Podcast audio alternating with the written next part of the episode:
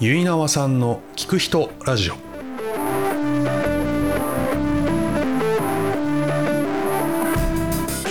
皆さんこんにちは。結縄さんの聞く人ラジオのお時間です、えー今回は加藤家元池坊教授、えーそして絵本生け花講師作家でいらっしゃる戸祭美香子さんにお話を伺いました。えー華道を教えながらそして絵本と生け花を組み合わせた絵本生け花のご指導もされている戸祭先生。えー絵本生け花のお話からえー生け花から人が見えてくるといったことなどさまざまにお話いただきました。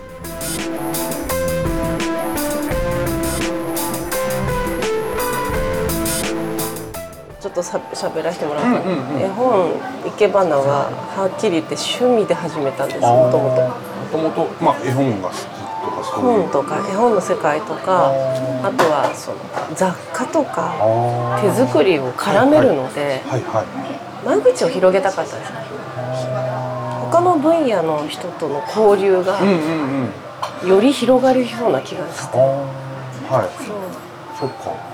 例えば絵本が好きだったりとか雑貨が好きだったりすると絵本をじゃあ作ろうとかなんでしょう絵本に入ってくるとか雑貨だったら雑貨を作ろうとかそういうのに入ってく気もするんですけどそれをこうつなげていくみたいなうんそこをつなげるみたいなところに興味があるのか。そうですね。ああそうですか。つなげることに興味があって、うん。うんちょっとこれはあ来月のあ、うんうんはい、えー題材、10月の題材、はい、を持ってきてみて、こういったものを変えるというかここういったものをもう今何冊家にあるかわかんないんですけどこれはお焼き屋敷ですけどもあ仕掛け絵本ですね。そうですね。例例えばこういうのを見せてうんうんこれ結構大きい子にも見せてるんですけど、うんうん。どこの描写でもいいので自分のイメージに合う描写を背景に作ってきてそれに合う花を生けよう。へって言ってこれを先に見せておいてるんですね。持って普段はもっと真面目な本の時もあるんです。え宮沢賢治とか。今月はちょっどベストセラーにも昔なって100万回来た猫だったんですけどこういったものを、まあ、例えばどのページからうん。インスピレーションが湧くのかうん。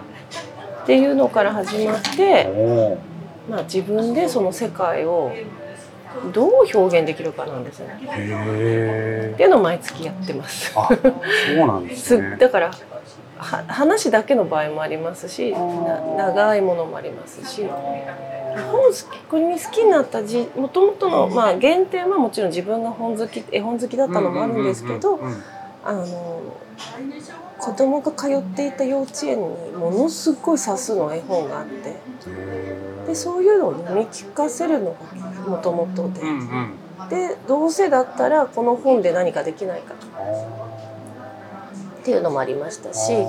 やっぱりどこかに行くと必ず雑貨を手に取りたがる、まあ、女性はあるあるなんですけど、うんじゃあそれをなんか絡められないかっていうことをだんだんやってったら好きなものと好きなものと好きなものを融合させようになってってしまって。そっかそっかそっか。もともとお花があ自分の中であある。でそういう雑貨的なものとか、まあ、ちょっとこういうミニチュアの世界が表現できたら素敵だなとかもしくはこの本のをテーマにできたら素敵だなっていうのから始まったのが絵本生け花なのでで今生徒が別の土地でもうやり始め教え始めてます。ご自身で始められた絵本生け花をもう何年も通ってる子たちがもうまたそれをさらに教えて。はあ生徒さんが今度先生になった。いはい。はすごいそれ。い、はい、だから教えることもできますしもうちょっと公式にあのいろいろ免状的なものもそちらでも作ってへ今やってる子どもたちが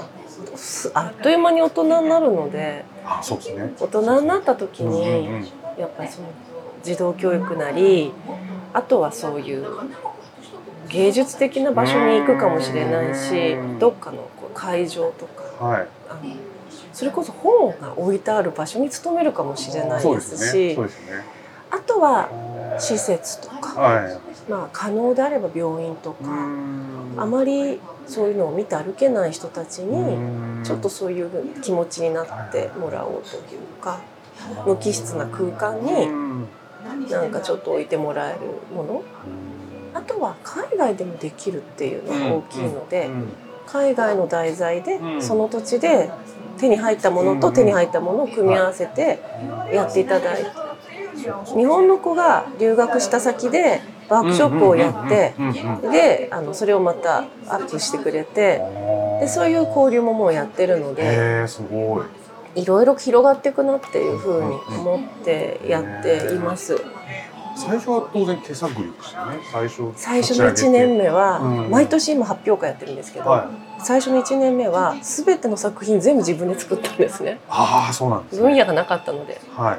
それで何点も いっぱい作って。い 作って。そう。で2年目ははい。今その時に習いに来ているうん。生け花の生徒に参加してもらって全部出してもらったんですね、はい。その作品を。で3年目で初めて講座を開いてあで毎月の講座をやって、で1年の集大成として発表会っていう形にしたのが3年目からです。へえそっか。はい、じゃあもうそれは先生がその時で発案というかこうしようそうですそうですそうです。そうです。で今12年それがそうですね。だから最初2年はまあそういった感じではちょっと違うかもしれないですけどうん。3年目からはそういう感じへでーすごい。あと稼働がお金かかる世界だと思われがちなので実際物によってかかってくるので、はいまあ、そこも抑えたんですね。だからいろいろ工夫してうんあのなんかこういろんなことやって。へだカラフルなスポンジがこういく5つあったらそこにこういうランホルダーっていうのを入れてーそれをそこからこういうこういカラーのあの太いめのワイヤーがあるんですけどビニールコーティングした。うん。それを頭につけてそこに花を入れることで腹ペコアオムシ作ったり。おーおーおー。はいはいはい。もういろんなことやってるんですよね毎月。そっか。それはもうやりたいその生徒さんたちのもう想像とやりたいこととでそうですね。もう作品なんかもう無限に広がっていくわけですかそうですね。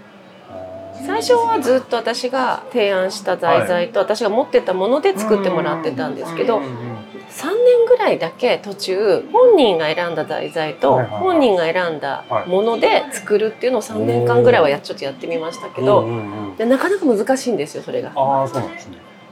難しい。何が難しいんですか？やっぱり自分で入れ物も選ばなきゃいけないし自分であの作品も選ばなきゃいけないし、どうやって作っていいかわかんない。自由度が高すぎちゃって逆そうです。に難しくなっちゃう。そうですね。花は私が選んどくんですけどでもそのやっぱり同じようにって言われてもできなくてあでその何年23年の間だけはプレゼンもしてもらってーおーすごい。毎回 幼稚園児でも、あそうなんですね、うん、なんかもうなんでこれ選んだの？とこのびこの作品のこの場面はなんでこれにしたのかと聞くという。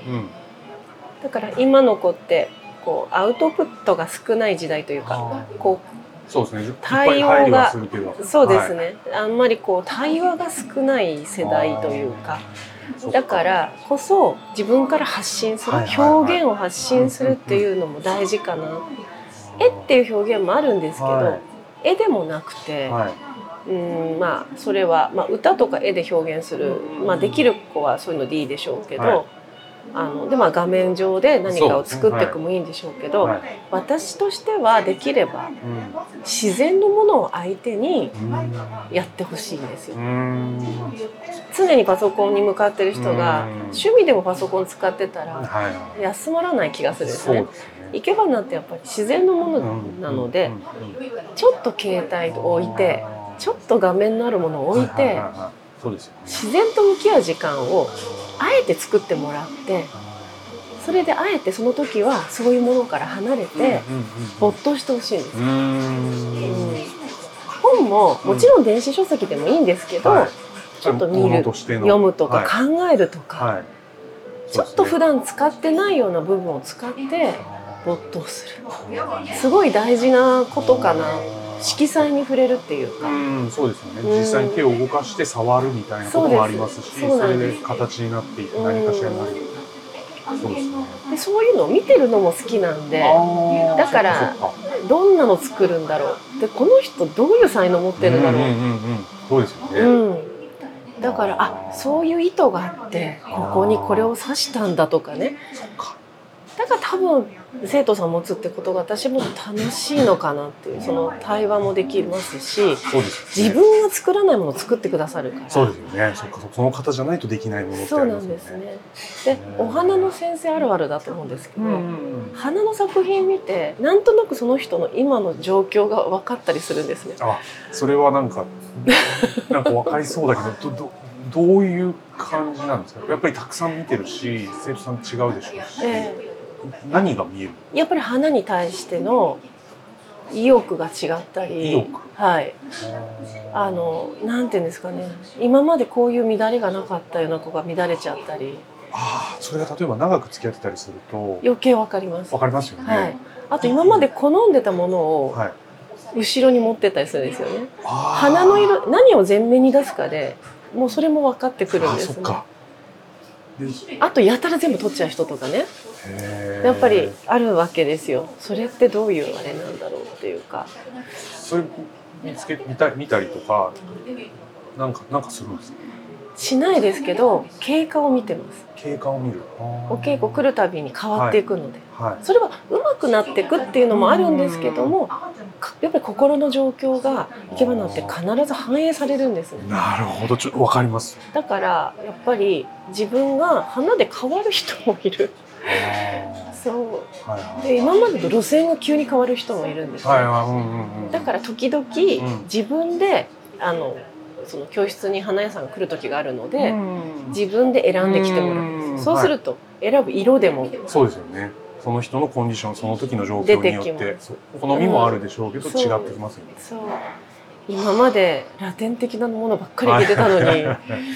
なんか心境変化ありましたねとか言ったりするそっかどうしましたっていうそうですよね。ありますよね。そう。あとはなんか今日なんかあなたもそうだけどキラッキラしてるよねとか言っててそしたら本当にそれも偶然だったんですけど、うん。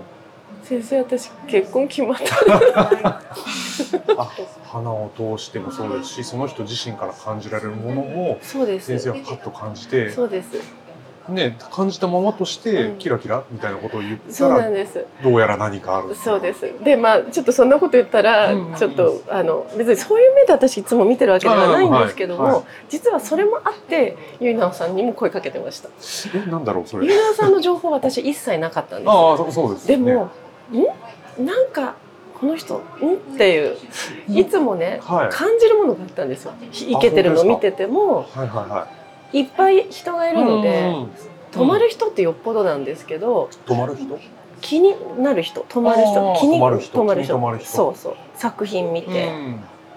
っていう、ううん。んどういう人なのかなって思うようなはいはい方だったので、やはりって思いましたね。ありがとうございますよ。そいやあのえ全然忖度なしで見るようにしてるんですけどそうですか。何かこう「ん?」っていうのをお持ちだったんですね。あ。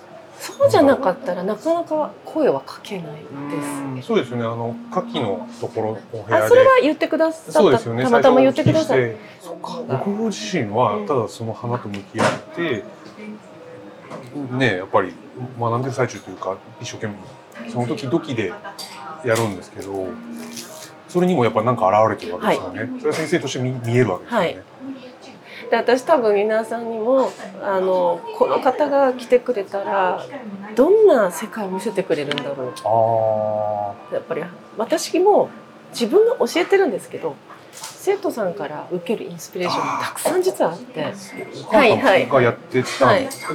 じゃあもう小さい頃から華道をされている、まっすぐ来ないタイプだったのであそうなんですね。ものすごいこう回って回って 戻っなんか自分の意思でここに来たって言いたいっていうところがあってしばらくアレンジメントにすっごい力入れてた時期もありましたしそうであとは園芸の方に行ってみたりいろいろうんうん。なんていうんですかねトータル的に造形の方に行ってみたり。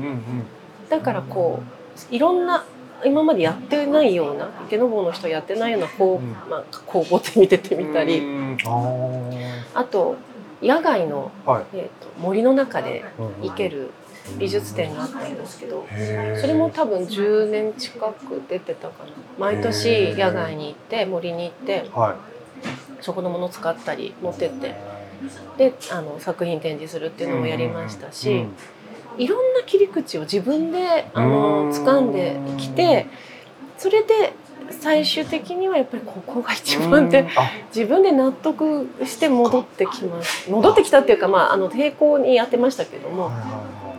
あそうなんですね、はい。だだからこそ分かることも当然いっぱいありますよね。い。ろいろ見てはい。体験されてるから、はい、今の自分もされ比てる。較ができます。そうですよね、ん。そうですよね。ずっとやってるやつればそれはそれでまた素晴らしくずっとっていうのもありますけどやっぱり別の場所を見てるっていうことの比較で今があるっていうのはそうで他の先生にもついた時期もありましたしうん、まあ、それはあの親子だとちょっといろいろあるのであそっかそっか。でそれでそうそれはそうさせていただいてた時期はあったんですけどもあじゃあ最初はじゃあ親から習ってましたけど、はい。途中からやっぱりあの千川先生についたり途中って何何歳とか？もうやっぱり二十歳くらいだったかでもしれない。歳ぐらいまではじゃあ親親そうですそうですね。でもそれぐらいにちょっとこうやっぱり例えば立科っていううんうんうん分野だけはうん違う先生のとこ行ったりして。してでもいろいろやってるうちに、まあちょっとあの親が親がというかまあ母が要はすごく勉強家だっていうことが分かったんですね。本当に勉強熱心な人なんですよ。なのであこれはやっぱり素直にここで学ぼうみたいな気持ちになってそれで、うんうん。あの気持ちが変わって、うん自分からお願いしてやらせてくれっていう。だから適材適所というかはいはいその生徒さんが何を目指してるか、やっぱ自分の感性を磨くためには趣味としてやってくれてるのか、あとはまあちょっと気分転換って人もいますし、うん。あとはちょっと突き詰めてみようかな。いろいろやってみて学びたい、はい。てか学ぶ時は集中したいっていう人もいれば、将来的にもしかしたら教えるのもありかなとかね言う人もいるじゃないですか。はいけ花って定年がないので、は要は80でも90いでも先生がバリバリ教えてるっていう世界なので、だそういう意味ではあのなんていうのかなちょっとこう楽しみとしてやってくださってる方もいるので、うんうん。だからそのいろんな人がいる中でやっぱりそれに合わせられるのはあまあ多少なりとも遠回りしてきてよかったかな。ーあーそうですよね。そっか。そうですうんやっぱりそれは先生だからこそ見える部分いろんな方とも付き合ってますしお花だけずっとその池坊だけじゃないからこその視点をものすごくお持ちでいらっしゃる絵本っていうものも例えばあったりそうですね。ある程度はなんか沿っていきたいっていうかうん。その人に。うん。はい。そうですね、うん。そういう人が持ってるものをちゃんとこう出してもらって、うん。その人のやりたいところをちゃんと導いてあげるみたいなところ。よで良さっていうのは、うんもやっとしてる部分をちゃんと先生がこうやってくれることによってキュッとこうはっきりしたものになってきたりとかありますよね。だからそこの綺麗とかいいっていうなんか基準みたいなものをやっぱり長年の経験なのかいっぱいやられてるから分かるのか見えるのかあそうですね。その辺がやっぱり生徒としてはうわすごって思うところはあるんですよね。うん。でもやっぱり先生は生徒さんのを見ててここはもうもうちょっとこうしたらいいなこうしたらいいなっていうのは多分うん。パッと分かるんですよね。そうですよね。だってそんだけ時間かけて生きてきたのは、うん。やりたいものがあるからその形に行き着いたわけで、うんうんそれが取られるとは思わない。けど、うん、そうですよね。うん、でもたった一本ここだけ迷ってるとか、うん。ここだけちょっとわからないっていうの多分あるんですよ。うん。でそこがここですかみたいなことでそうなんですよって分かると喜んでくださることが多いので私もそこがちょっと気になってたんですみたいなはいはいはいはい。だからそこだけを変えるっていう、うん、多分そこだけのヒントが欲しいだけだったりするのはいはいはい、そうでですね。だからそこに寄り添えるかどうかなのかなっ寄り添えるかどうか。て思ってやってます。へうーんそう思うと先生がまあ、生徒さんが作る、まあ、例えば僕が作ってる作,、まあ、作品お花を見るっていうのもしてでこうこうしたら良くなるなっていうのを見ることもしていながらさらにこの人今コンディションこんな感じなんだなとかそういうものを見たりとか、いろんなものがあ見見ます見ます見ます見ます見ます見ます。普段我々がやらないことをやってくれてそれをもしかしたら使えるかもしれないっていう方向もあるので。なるほど楽しみですだから。面白いです。いやぼ僕もその生花をあそこに行ったのって2年前とか多分そんなぐらいに初めて本当にたぐらい昔母がやっててその教室に子供の時に一緒に行ったぐらいは覚えてるんですよ。あカズもやってらっしゃっやたんですね。ってたんです。でや今はやってないですし、ええ。その当時やってたのをみんなやってるなっていうのを知ってるぐらいなので、うん。実際に自分でこう指してたってことはないんですけど、ただ特にそれで生け花に抵抗とかはななくてかったんですね。ないですね。だから生け花も。で子供がそういう教室が子供教室みたいなのがあって、友達みんなで行こうよみたいな話になってるのを、まあ、僕も一緒に行かせてもらってであちょっとやってみようかなと思ったら、うん。これはちょっと面白いぞってなって、うん。実際にビギナーズに通わせていただいたでやっぱり面白いなって感じたっていう。じゃあ奥様がついていくんじゃなくてご自身がついていこうと思ったのはその興味があったから。そうですね。どっちかなというと。他のおお友達、友達の方は、まあみ、まあでもお父さん来たりもしますけど、両方どっちか来たりしますけど、で、僕は自分の分をお願いして、僕の刺すのも用意してくださいとお申し込みをし、申し込みをして、子供と僕みたいなので、やったのは僕だけだったので、で、やらせてもらったら、おなるほどなと思いながらやってたんですけど、そうですね。そうです。で、子供はどっちかというとそんなになんか開かなくて、興味全然なんかちょっとやったらもうどっか行っちゃうみたいな感じだけど、そう僕は結構ずっとやってたっていうのがあったんで、なんかそれがきっかけではありました。そうなんですね。最初は。だから大人とは違うスピード感が実は必要で。飽きてるわけじゃないんですよね。実は。集中してる時間に終わってないだけ。あそう。本人はちゃんと完結してうんうんうん。終わしているので。だから集中してると私は言ってるうんうんうんけど終わった後に待つ時間があったとしたらそれは仕方ないと私はっかそうですね。と思ったりするんですよね。はいだけどデッサンさせたりして必ずデッサンしてですね。はい。で字書けないぐらいのちっちゃい子でも一応お花の名前を書くようにしています。で小学生以上になると今度ちょっとなんだろうあの勉強系というか、あのでもいつも点数とかをやらやる訓練がついちゃってる子が多いし割とそういうことがすごいみたいに思う子もいるので、一応毎回今日は7種類使ったって言って一個一個言わせてって。で7分のって書いとくんですよノートに。でデッサンしたら一応サインしてあげてそれ以外に7分のって書いて終わってから並んでじゃあお花の名前言ってこうって言って。ああ、そうかそうかそうか。ではいはい1個ずつ言ってって、はでじゃあ3個だったら3個7たら7だったら7と7とか書いてあげるとあ自分はこんだけ言えたとかうん、うん、そうですね。やっていて。へで今日は秋の七草を教えようと思ってるので七草のボード持ってってそれも覚えたらプラス7とーかあともうちょっと大きくなると、まあ、あの草冠に秋でなんだとかねなんかちょっとそういうのと。かで教えるとかそっかか学びもそこに入ってきて。多少面白くやるっていうかうん関連づけるというかそういう風にちょっとしようと思って。へだからなんかこう興味が湧いてるうちに興味の湧いてることをやりたいっていう、次はこれしますかっていうのをやるとやっぱりその路線になっていくのーで、あ同じ路線ではみんなは行かないー速度も違そうし思いも違うし、はい。そうなんです。でだから自分自身がそういうのでいろんな間口があの引き出しが自分でも必要なので、うん。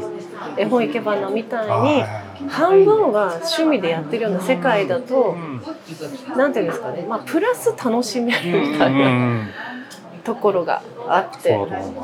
やってますね。えその後いいろんなことやってますね。あ今も。あ、そうですね。そうですよね当時当時というか、はい。当当時もそうですし。でも、鈴木信の第一線の先生で、はいはいはいずーっと教室やりながらも、ずーっと京都に勉強に行き続けて、ずっと京都でお花をそうなんですね。家庭に出し続けてるわけですよ華々しく。私途中多分10年ぐらいできてなくて。要は家のことやんなきゃいけなかったし子供から離れられない時期があったのでそれをやれなかったんですね。その時期に絵本とか野外を思いついて要は自分ができるエリアではい。できることやろうっていうふうにちょっと気持ちを変換させてあと小学校とかの文化祭的なものもあった時にはそういうこう生け花体験みたいなのをみんなでお金かけないではい。やろう。地盤多い時は350人ぐらい分を用意してちっちゃいんですけどね。ちっちゃいですけどはい。経験者の生徒さんとか経験者とかお母さんたち手伝ってもらってわあすごい。はい7分間ぐらいしかないんですけどこう回していかなきゃいけないんで。はどんどんどんどんどんどんどんやってったりなんかそういうのを結構繰り返して今までやったことがない、でもそれやって分かったのが結構男子の参加率が高かったのと。男の子が必ず、まあ、お母さんなりおばあちゃんなりお世話になった人にあげようとするんですよ、ね。偉いとか思いながら女子はやっぱ自分で飾りたいんですよ。はいねまあ、見てほしいっていうのもあるんですけど、どっちかと自分なんですよね。はい悪いわけじゃないんですよ。うんでもななんとなくこうき、まあ、統計上というか、んん男の子は誰々にあげるんだとかっていうのを聞くんですよ。っていうね 泣きそうになりますね。確かにそうですよねあそこは多多いんですね男の子は多いです。で何色の器じゃ嫌だとかも言わないですしうん仮にピンクが来ても、まあ、今の子の方が抵抗ないですけど、何色の花が来ようがうん変えてくれとかも言わないですし、あじゃあ女の子女性の方が変えてくれとかあるうん変えれるんだったらでもそれがちゃんとした器の時もあればなんか手作りみたいなのしてもう費用がなくてはい。やった時もありますし、うんさっきの野外展をやった森に行うんって、ここのあのチラシを配るから、ここの森の八つで切らしてくれとか言って学校の PTA そうみんなで行って一人2本ずつなんかカゴ背負ったりしたりしてね。2本2枚ずつ行くように切ってきてください。1人50枚とか言いながらやってた時期もあって。へでそれを入れて花入れると経費が削減はでも八つ手っていっぱい葉っぱが出てるのでやりたかったら猫とか熊とかウサギになるんですよ。切り方で。はいはいはい。でそういうのを教えたりして。なるほど。2つこんなにやって。なるほど。だからう。ん。だからなんか自分がその家にいなきゃいけない時期も悲観せずに 活動するということをまあ身をもって発信できたかなと。だからそういう活動をしながうん。らできることもある。うん。他の先生がものすごい豪華なものを京都で学んでる間に私たちは森に行って作品作りしたりもうそんなことやってましたよ。学校行ってやったり。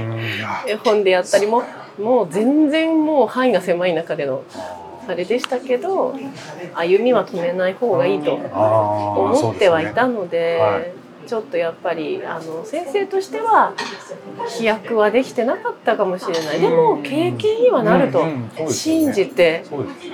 でそうやってお子さんがちっちゃい時に参加してくれたお母さうん。ん生徒さんなんですけどのお子さんが幼稚園当時赤ちゃんとか幼稚園ぐらいだったのに結局そうやって参加しながらお花行き始めた幼稚園児とか小学生が今中3とか高校とか大学になってまだやってくれてるんですだから本当にありがたい。ーこれはまた一緒に成長を見てるんですよ。そうですよね、はい。嬉しいですよねその一緒にそのあそうでする感じ。ねそうですね。だからやっぱり諦めないというかうん。そういう子たちにもそれを発信どこでもできるんだよっていう、うん、ことをやっぱり言いたかったですしあと個人的に野外野外が好きだったんで もう森に行きたいってだけでしたけどあそね。それで行ってやってましたね。もうその森自体を私は花と見てたんですよ。ー森自体を花と見る？花植物。そうか。だから花以外のものを作っていいと勝手にね私が。森がアートという。だから森の中に何かを作って融合させて、これが作品だとうん言うんうんっていいかなと、そしてやりました。そうやって。はいはいはいはいで一時期は名前のなる木って言って名前のなる木。はい、だからそこはちょっとまた絵本と生け花とも違う分野だったんですけど、自分の字とか自分の子供の字、うん。一筆書きをうん作るんですよ。あの新聞紙とかでうん。こう絞ってぐるぐるにして、でそれをこう丸くして、うん。例えばりのちゃんなら「り」のっていこはいう一筆書きを作るんですね。ねそこにあのデコパッチっていうのがあるんですけど、いろんな柄のは紙があって、それを糊でこうつけていくんですね。ねでそこにニス塗るとカチカチになるんです。だからいろんな模様の名前がはいこうカラフルな名前ががそこで手ぐすで釣るんですね。はいはいはい。でそれを森に釣ってったんです木に。すごい。で名前のなる木っていう作品を作はいって。で私とそのキッズアーティストって私は勝手に呼んでたんですけどうん。の作品ですって言って一ブースもらって。はいはいはい。そういうのを毎年やってました。ずーっと毎年違うことやってだから費用をかけないけどうん。立派なアートを自分たちが体現する。うん。でいろんな海外からも作家来るんですけどうん。ハンコみたいのがあるんですオリジナルの。それを押しながらスタンプラリーしていくんですけど森を回りながら作品も自分ある。うんでどんぐりが落ちてる。何々が落ちてるっていうのを回ってスタンプラリーしてなんかちょっともらうとか。なかなかこう家族で森に行くことないのでなんかそういうなんていうのかなイベントにもなるかなはと思って今はもうその美術展はなくなってしまったんですね。ちょっとあの地震の影響でその後いろいろあってやっぱりちょっとできなくなっちゃったんですけども、なのでいろんな間口を作って、はい。で逆にその野外から始まってお花に来てる子もいます。そうかそうですね。そうですね。不思議なご縁がいろいろあってやってますね。へでも自分が動けるようにいざなった時に改めて自分も京都行ったりー学びの学校にあの私自身も学びながら今度は今までやってきた大人にある程度シフトして戻るるようになりました。ちょっと長かったんですけどそう戻れるまでが。いはいはいはだからそうですね。でもあのなんだろう。なんかこう自分でそういう作っていくっていうのもね楽しいことだよっていうのをいうんなんか伝えたい。そうそんな。先生がもうそれがやっぱりお好きですし。大好きですね。そうですよね。でそれをちゃんと伝えてで一緒にやってくださる方もなってきて。そうですね。はい。そのこと自体がまた先生がまた楽しい。そうですね。へなんか千葉テレビとかにはなっちゃうんですけど、そういうところ取り上げていただいた時期があった時はちょっと感動しちゃって、ああすごい。でもそれは生け花じゃなくて森の方でしたけど、ああそうなんですね。作品の方でしたけど。へ木には一つ一つ顔があるんだっていうことを言ってお顔顔顔の森っていうのを作った年があったんですけどお一つ一つの木にこうボードの顔をプラスチックみたいなやつでボードのサイズは全員一緒なんですけどうん。そこに目だけは統一してつけはいてはい。でそれ以外は好きなものをそこにつけて顔を作ろうと。でそれを木にずーっとくくりつけてたんですよだからずーっと木立の森が顔でいっぱいになる。でその目っていうのがもう今亡くなってしまった主人なんですけど当時恐ろしい数のビールを飲んでたんですね。恐ろしい数のビール？ビールをものすごい飲んでたんです。はい。でそれを私は一本もビール飲まないのに捨てるのは私だったんですよ。はだからちょっとこう腹が立ってたわけですよね。いはい。ご近所中ではい。一袋ぐらいにしかあの缶の日に捨てる資源がないのにうちだけで一袋以上とかなるわけですそれを私が一人でずっと飲んでもいないのに捨てるその腹立たしさをこの缶にぶつけたくなったんです。それをで缶を上を切って切り開いて下を真んそこを真ん中にして切ったところを全部まつげにしたんですねおおでいろんなまつげができるんですけれどもでそれを目にしてうん。そうキラッとするんで光るんですね。なそれをボードの目にしてうん。だ全ての作品の目はビール缶なんですけどそれをベースにして子どもたちにつけたいものをつけさせて。それでずっと顔を作ってった暗くなった時にこう光を当てるとピカンってなる、うわうわそんな。そう半分払い捨てというのは当時はありましたけどあそうなんですね。でもまあエコというか、はいはいはいはい。そういうのに。うん、でも当時は主人が、まあ、僕のおかげでとかいうそのなんかそれもまたまたなんか二重二重に腹立たしかった、もう覚えてますけど。と。はい。まあでもそういう何かリサイクルできるもの。け基本その美術展ってすごく私が嬉しい気持ちがいいなと思ったのはそこにあるものでやろうみたいなのがあったんですね。基本的には。うん。だから海外の人たちはそこに生えてる竹を使って作品を使ったりなんかそういう感じの試みが多かったんで。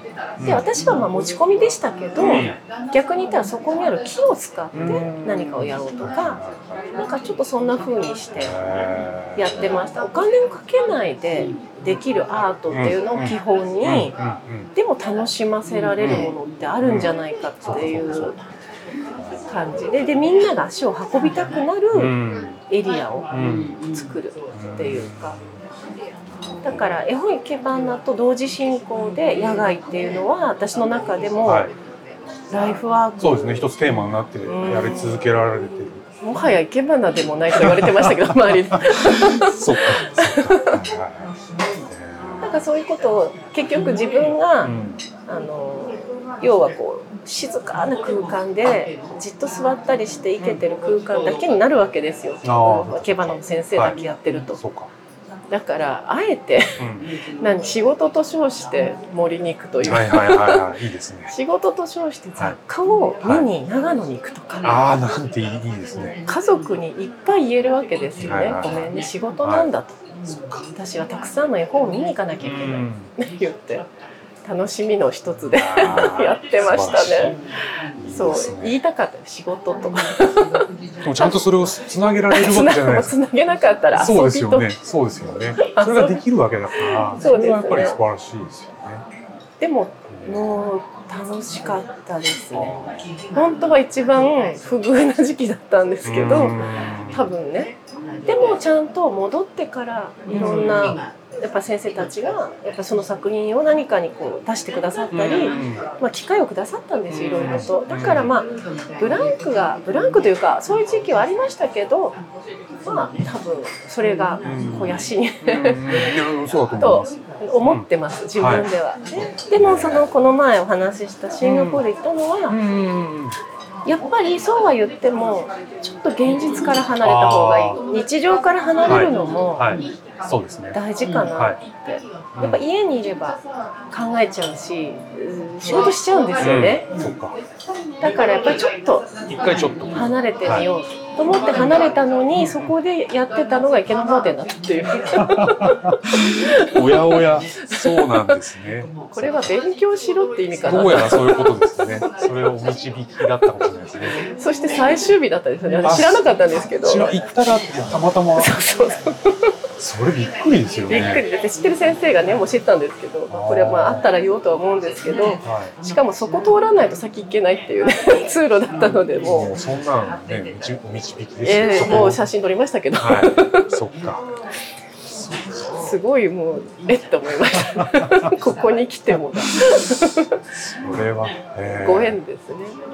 でもそのシンガポールでもカトン地区ってところに行かせていただいたんですけどやっぱそこはやっぱ自分がちょっとインスピレーションが湧く地域じゃないかいろんな文化が、はマレーとか中国とヨーロッパのいろんなのをもうあのこう融合されたような色彩とか建築とかタイルとか、そういうのをちょっと見てみたくて行かせていただいたんですそしてやっぱり帰ってくるとあの時見たあの感じを何かでやりたいってやっぱり思えるのでもちろん国内でできないことはないんです。日はい。本でもそういうのであのいろいろ得られるところは得られてるんですけどまた違う。ちょっと違うものも得られるので時には必要といそうかそれでまた自分がまた違うのが入そうりそうですね。そうです。よね。だから固定概念というか、はい。自分がもう考えてることを常にこう壊す、か。かかつか、はい。なんかそれを繰り返すようにはして。壊して作って壊して作ってなんかそうです。ね。再構築して。目から鱗だったの昔「君この枝に惚れ込んでるでしょ」って先生に言われたこと。大体先生って男の先生しかいないので、はい。男性の先生も教わるんですけど、はこれに惚れ込んどるなとか言われて、はじゃあまずそれを抜くとこから始めようって言われたこい、とが。惚れ込んでるものを抜こうと。そうすると先に進むようなことをあ面白いそれ。言われたんですけど、はい。やっぱりそれに執着しすぎてそっか。そうですよね。生み出せ惚れ込んでるなからこそ。そこの部分をこうそう。乗り越えていけるか。そう。でもそれ抜いたら確かに進みました。あそうなんですね。だからなんていうんですかもう絶対っていうふうに思い込んでるとやっぱそういうことが起きるのかなっていうふうに思うのでやっぱりちょっとそこを打ち破ろうとか,、んか生徒さんにもいけてて、まあ、それは新風体っていうスタイルなんですけど、い後ろ後ろから見てみてって言ってたまに真後ろをこうぐるっと回してもらってはこっちの方が綺麗じゃないとかいう時があるんですよ。そしたら、はい。あ確かにとか言って。へだそれはもちろん意図してないですよ。でもそういうこともあるっていうのはやっぱり自分が学んできた中で教わった。は見てる方向がそこからとは限らないっていうそうですね。で切り口あるじゃないです生け花はか本当そのそれをまさにだと思います。はだから基本は大事なんですい、よん、でも基本は大事なんだけどやっぱそういうちょっと違うところから見るのもはい。決めつけちゃいけないな。どうしてもこう昔ながらの世界にいるとうん。決めつける癖がついてるこれはこういうものでなければならないみたいな。それを常にあの別に壊そうっていうんじゃないんですけどあのと取り入れるというか。やっぱりそれをいい形で、まあ、こ壊すというよりもまあ進化していく部分も残す部分とやっぱり、そうですね。うん、はいだから最近やっぱりその私はちょっといけなかったんですけど最近やっぱりこう光との融合とか映像と植物の融合とかいろいろい。ろんな方がいろんなことをなさってらっしゃるんですけども、まあ、それもそういう試験的に今やってってるんじゃないのかそうですなってい。う。映像と歌舞伎だったりねいろいろあるじゃないですか。コラボレーションいろいろしてそうそうそう、だからそういう風な掛け合わせが、まあ、どこまで許されるかっていうのがあると思うんですけど、まあそういう部分の一つを担えたらなというか気はしています。はい、そう担っててる担ってますねそうですか。いやまあこれかはいらこれからですけども。これからもまたいろいろやっていきたいなみたいな思いも当然あるしそうですね。今までやってきたことでそうそうですね。でやっぱりこうリーナーさんしっかり。私にとっては出会いが宝物みたいなものなので、はいその人からいただくものもいっぱいあるので、うんそれを絶対無駄にしないでいきたいなって思ってて、はい。ちょっとおこがましいというかあのなんていうんですかね。なななんでそんなに自信があるのかって思われるかもしれないですけど私はなんか出会う人はちゃんとこう意味もあってなんかいい出会いだと思い込んでるので。うんうんうん。もちろんいろんな人いるとは思うんですけど、だからそこには意味もある。そしてそれで何かをやっぱり得得なければ私としてはやっぱりその人に出会ったその人のあれがあのきっと何かに作用するんじゃないかと思うところがあるので、はい。だからやっぱり大事にしたいですし。そうだから私たちも教わりながら教えながらっていう、はい。うん、だからまああとはその今の方ってやっぱ忙しい方が多いじゃないですか、うん。なんとなくこう、まあ、いろんなことができる時代っていうのはそうですね。はい。すごく不思議なのは生け花来る人ってその生け花の時間があって来てると思うじゃないですか。おおおおじゃないんだとりあえず私のとこ来てる人たちは8割方の人は超がつく忙しい人が来てます。そっかじゃあその中で時間をちゃんと自分で作って来るんですよねあそそうかそうです時間があって来てる人って本当に一握りで時間があるからその時間を楽しんでますっていう人が来てるイメージあると思うんですね。じゃないんでお茶を飲んでみたいなね。ねイメージありますね。うん、はい違うんです。忙しい中を自分でやりたいと思って。そういう。だからすごいと思うのが一日しかお休みないとしたらお花の前後にも何か入れてたりする人たちもいます。ああああああそっか。前に何が入った後にここ来てこの後とかいう人も中にはね、なるほど。まあそれそういう人ばっかりじゃないですけど。あだからなんていうんですかね割といろいろなことに精通してる人がまあ花の時間を取ってくれてるようなイメージもうそればっかりの人もいますけど、はい。あだからあのなんていうのかなもしかしたらちょっとしたこう頭のなんかこう気分転換に来てい。るのかな。全然違う業界の人が多いので。あそれはあると思います。やっぱり。やっぱり自然のものだからよく研究者の方が引退した後に農業行きたいじゃないけあどーなんかそういうのと一緒なのかなって全く違う世界の人が頭をちょっとオフにしてうん。